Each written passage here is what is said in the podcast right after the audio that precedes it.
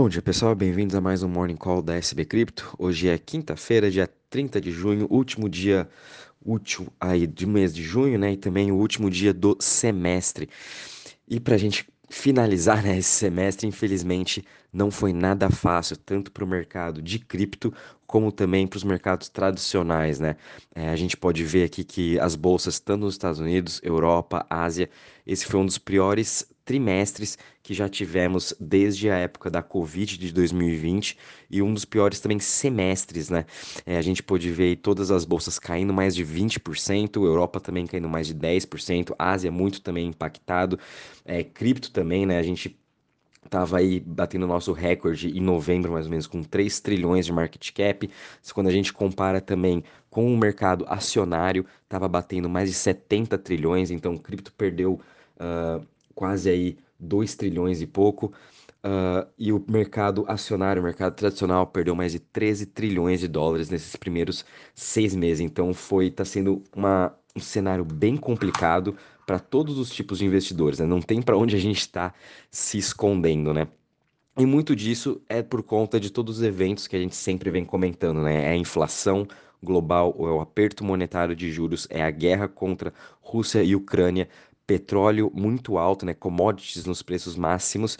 E, enfim, tudo isso está causando uma recessão e deixando mais ainda os investidores com mais medo, né, do mercado, tanto é que hoje também todos os índices globais estão caindo mais de 1%, e isso também impacta cripto uh, com, com, toda essa alavancagem que vem acontecendo, principalmente nas notícias do Three Arrow Capital, sua, sua a carta de insolvência, né? Então, muito provável que a gente ainda vai ver outros fundos de investimento, talvez até outras exchanges quebrando ao longo desses próximos meses. Então, por isso a gente tem que ter muito cuidado, né? Então, com isso, hoje o mercado de cripto caindo 3,73% a 867 bilhões de market cap, o Bitcoin caindo 3,69% a 19.370. Sua dominância vem subindo de pouquinho em pouquinho, está agora em 42,65%. Muito disso é das pessoas saindo das altcoins e ainda comprando Bitcoin, ou também os investidores que estão ainda em posição em stablecoin acumulando mais ainda Bitcoin nessa região dos 19, 20 mil, que ela também já vem trabalhando aí há mais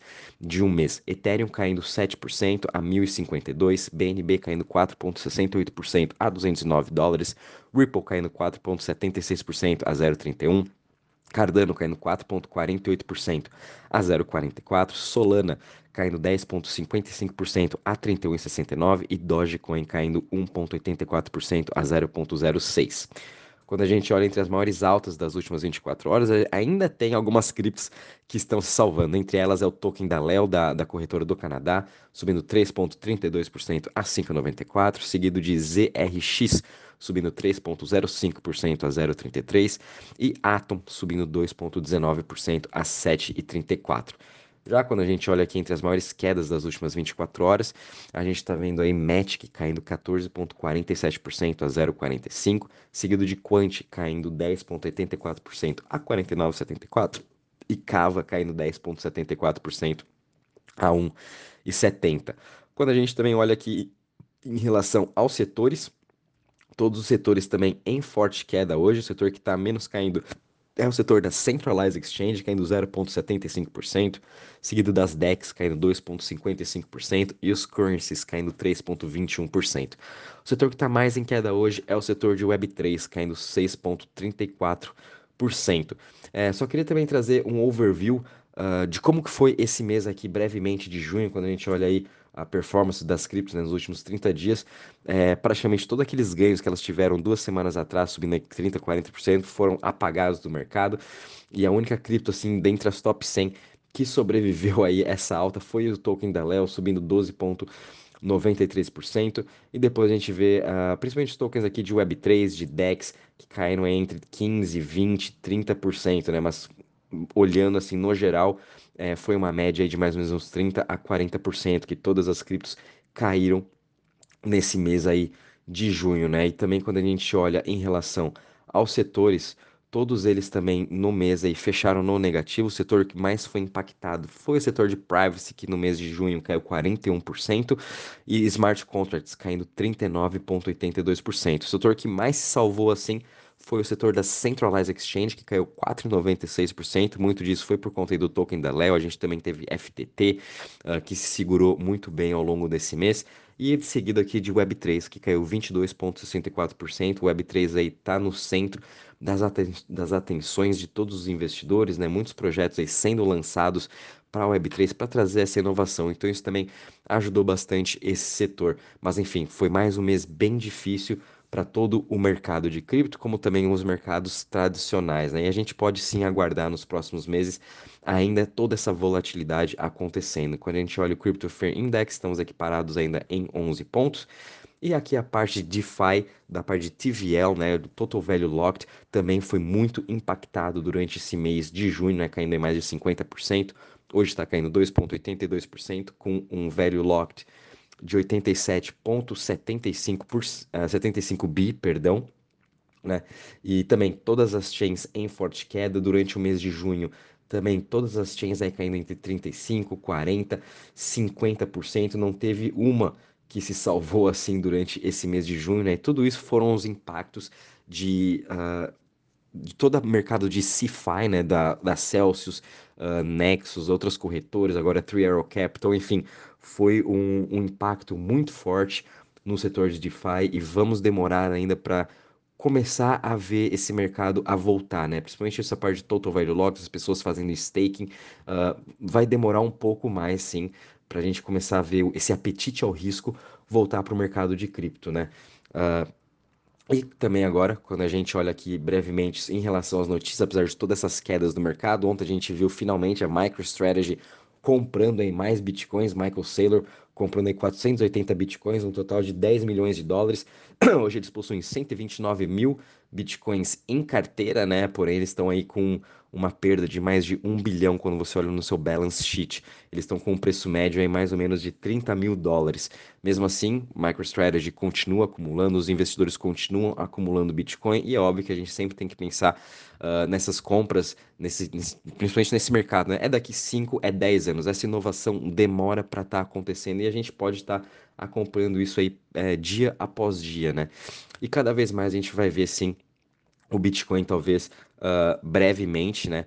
Sair um pouco dessa, dessa zona de queda e começar a subir fora, tirando as outras altas, né? Muito disso é por conta da regulamentação que está saindo. Quando tiver essa maior clareza, principalmente para o Bitcoin, quem sabe a gente pode ver essa mudança de sentimento em relação somente o Bitcoin. Né? Em relação às outras criptos, a gente ainda falta muito mais regulamentação, está sendo também fortes regulamentações na Europa, o que pode impactar ainda mais o nosso mercado. Então, por isso a gente tem que ficar atento a todos esses pontos que estão acontecendo. Né? Como de previsto também, ontem a, a, a SEC, né, a CVM americana, rejeitou o pedido da Grayscale de se converter em ETF, também da Bitso. Eles rejeitaram todos agora os que estavam pendentes, né? Eles estão rejeitando todos. O, o, deadline era até dia 6 de julho. Enfim, e agora a Grayscale uh, entrou com uma ação contra a SEC, né? Por eles não ter, por eles terem negado e realmente quando você olha o motivo da negação da SEC, né, de estar tá rejeitando aí esses ETFs, é, é motivos assim que é, não, não tem porquê, entendeu? É, é uma coisa que eles é, é não e pronto, né? Então a Grayscale agora está é, com uma ação contra a SEC, e obviamente que essas ações aí demoram alguns anos para se resolver. Então vamos ver como também vai ser o, o, é, o acompanhamento, né, em relação a essa parte de ETF, como que vai ser essa ação contra a SEC. A gente também teve uma notícia super positiva ontem em relação à Polkadot. Eles anunciaram um novo modelo de governança em que eles já implementaram na Kusama, que é a sua, a sua parachain criança, vamos dizer, né?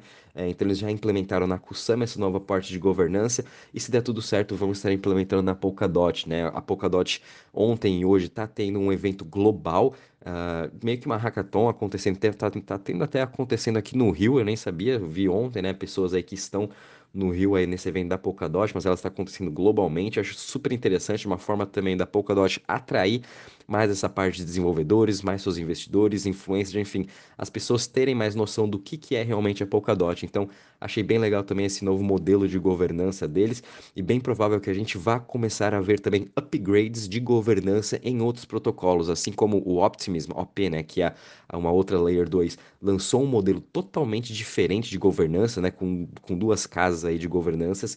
É, Polkadot agora também liderando esse novo estilo e quem sabe aí outras criptos também vão estar anunciando modelos diferentes de governança para nós, né, principalmente o investidor de varejo, investidor pessoa física, ter também alguma palavra nessas partes de de quando for votar em novas propostas. Acho isso super interessante. Eles têm que sim melhorar esses tipos de modelo, juntando aí NFTs ou porcentagem de cripto, enfim, é, outros modelos vão estar aparecendo. Acho super interessante para o nosso ecossistema no geral. Uh, como eu comentei também com vocês, né, Three Arrow Capital uh, decretou falência, né, uh, e hoje a gente está vendo que a Genesis, que é uma outra Uh, outra venture capital de cripto sendo uh, altamente atingida aí pela Three Arrow Capital por eles terem uma grande exposição a esse fundo. Então agora também a gente vai ver muito mais é, fundos ou até investidores tendo grandes exposições ao Three Arrow Capital e assim tendo todas essas perdas. Então por isso que esse risco sistêmico que a gente está vendo no mercado de cripto não acabou ainda. A gente vai continuar vendo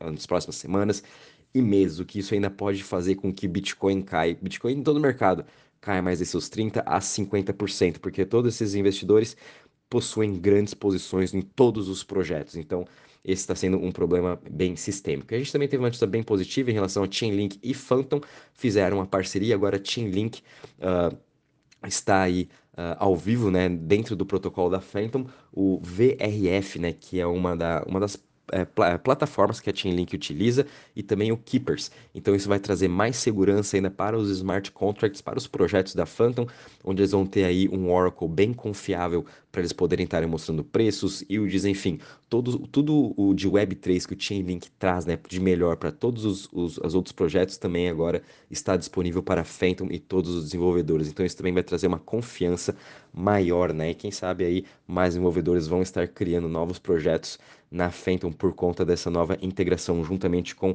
a Chainlink. Bom, pessoal, e é isso aí em relação às notícias. Qualquer novidade vou avisando vocês. Uh, bom dia e bons trades a todos.